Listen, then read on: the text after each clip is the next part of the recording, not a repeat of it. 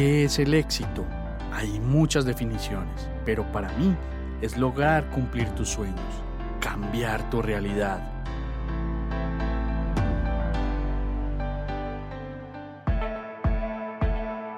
Te quiero mostrar cómo yo y otras personas hemos logrado nuestro propio éxito. Conocerás de primera mano qué hemos hecho para llegar donde estamos, nuestros hábitos, nuestros pensamientos, nuestros pilares e incluso nuestros miedos. Alguna vez alguien me dijo, escucha atentamente a las personas de éxito y mira lo que hacen que tú no haces. Y esto cambió mi vida para siempre.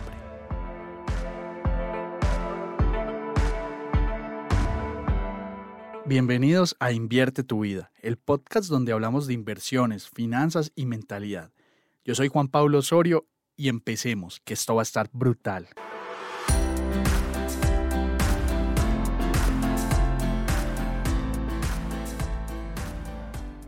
Quiero dejarte claro algo. Cuando vas a comprar vivienda para invertir o para vivir, no debes perder de vista la responsabilidad financiera hacia tu futuro.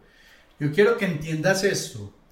Una cosa es la vivienda que quieres comprar, otra cosa es la vivienda que te puedes permitir comprar, otra cosa es la vivienda que te puedes permitir financiar en caso de que vayas a usar crédito bancario. Es que yo te confieso algo, y lo he dicho muchas veces. Yo quiero tener un pH en el poblado, como dice la canción, en un pH en el poblado, pero no es el momento, ya que enterraría mi progreso en un pasivo que se está valorizando, sí, pero que nunca venderé porque ahí es donde voy a vivir. Entonces nunca podré percibir el fruto de esa valorización pero eso será motivo de otra discusión en este podcast muy seguramente porque hay personas que dicen que la casa en la que viven eso es un activo y no un pasivo. Para mí sería un pasivo. Normalmente a mis estudiantes les hablo del triángulo para compra responsable de vivienda. Este triángulo siempre nos muestra lo irresponsable que somos en gran parte de las ocasiones cuando vamos a comprar vivienda. Y es que comprar vivienda es quizás la compra más importante y cara que va a hacer una persona en toda su vida. Y aquí es donde entra el triángulo. Quiero que pienses en un triángulo con tres puntas, en donde la punta de arriba, la primera punta, habla de cuál es la vivienda que quiero comprar. Yo de tener claridad de qué es lo que quiero de la vivienda. Quiero vivienda turística, quiero rentar, quiero vivir en ella o la voy a vender y, se va a valorizar. Posteriormente entender dónde quiero vivir y qué quiero que tenga esa vivienda para tener esto en mente y definir cuál es esa vivienda ideal. Entonces tienes que definir cuál es ese objetivo mayor con el cual vas a apalancar esa compra. La segunda punta es cuál es esa vivienda que me puedo permitir comprar. Porque una cosa es lo que quiero y otra cosa es lo que me puedo permitir. Y esta va a depender del flujo de caja libre mes a mes, si estás utilizando apalancamiento, o del dinero con el que cuentas si tienes un capital ahorrado. Recuerda que vamos a tener que disponer de por lo menos el 30% para tener esa cuota inicial base. Entonces, ¿de dónde vas a sacar esa plata? ¿Cuánto plazo, cuánto tiempo tienes para sacar esa plata? De aquí la importancia de saber si te la puedes permitir o no te la puedes permitir y es de buscar una nueva vivienda que cumpla esta segunda punta. La tercera punta habla de cuál es la vivienda que me pueden financiar. Muchas personas no consideran esto, creen que con solo juntar la inicial es suficiente, pero no. Si vas a usar crédito, sí o sí debes considerar esto. Es muy sencillo. Te voy a poner un ejemplo.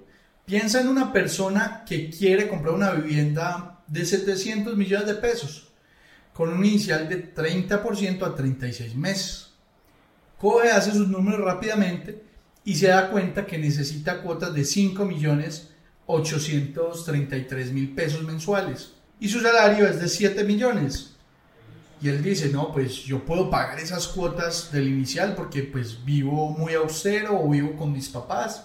Entonces firma porque la plata le da, los números dan. Cuando le van a entregar la vivienda, tienen que hacer un crédito Y oh sorpresa, el banco no le va a prestar porque con su salario, por ley de vivienda, solo puede acceder a un crédito hipotecario de 2.100.000 pesos mensuales. 30% del salario para viviendas no BIS es lo que nos dice la ley de vivienda. 40% de su salario para viviendas VIP o BIS es lo que dice ley de vivienda. Le toca desistir el proyecto y le van a poner una multa. Su sueño se vio frustrado completamente por no garantizar esos recursos finales. Por eso es importantísimo que consideres estas tres puntas y todo debe conjugar en una respuesta positiva para que la inversión sea exitosa. Es la casa que quiero, me la puedo permitir comprar, el banco me presta. Si a todas tres respondes de forma afirmativa, esa es la vivienda ideal. Si por alguna razón hay una de las aristas del triángulo que no da positivo, debes replantear nuevamente para mitigar al máximo esos errores cuando estás comprando vivienda. Recuerda que no siempre la casa más costosa es la más rentable y que no siempre vamos a poder empezar a vivir en la casa más top, en el barrio más costoso de la ciudad. Debemos ir paso a paso.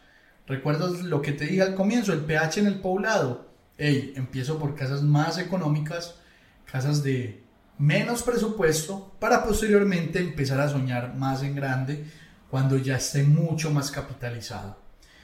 Y de aquí pues la importancia de ir precisamente escalando. Si no tienes vivienda, aplicas a subsidios, pues comienza con una vivienda BIS o con una VIP, luego escalas a una no BIS y con la valorización más lo que vas ahorrando, pues vas sumando un capital que te va a permitir apalancar inversiones futuras en ese modelo de escalamiento.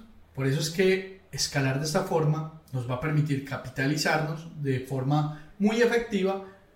Y recuerda algo, la principal ventaja de las propiedades sobre planos es que las compras en primeras listas de precios, si no sabes qué es esto, hay un capítulo del podcast donde hablamos de esto, se van a valorizar durante todo ese tiempo que paguemos esa cuota inicial y sobre el total de la vivienda no sobre los abonos que hagas mes a mes a esa cuota. Esta es una de las formas más efectivas de escalar nuestro negocio de inversión en bienes raíces. Adicional, con ese capital que tienes, podrás hacer ofertas a las constructoras para obtener descuentos adicionales.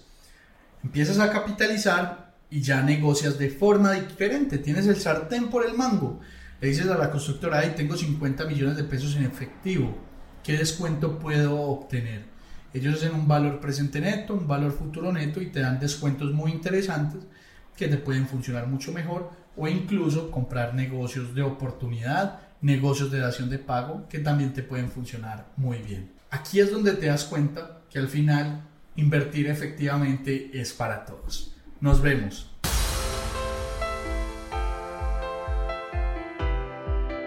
Si quieres seguir aprendiendo, recuerda seguirnos en las redes sociales como arroba Juanpa Invierte. Estamos en Facebook, Instagram, TikTok y YouTube.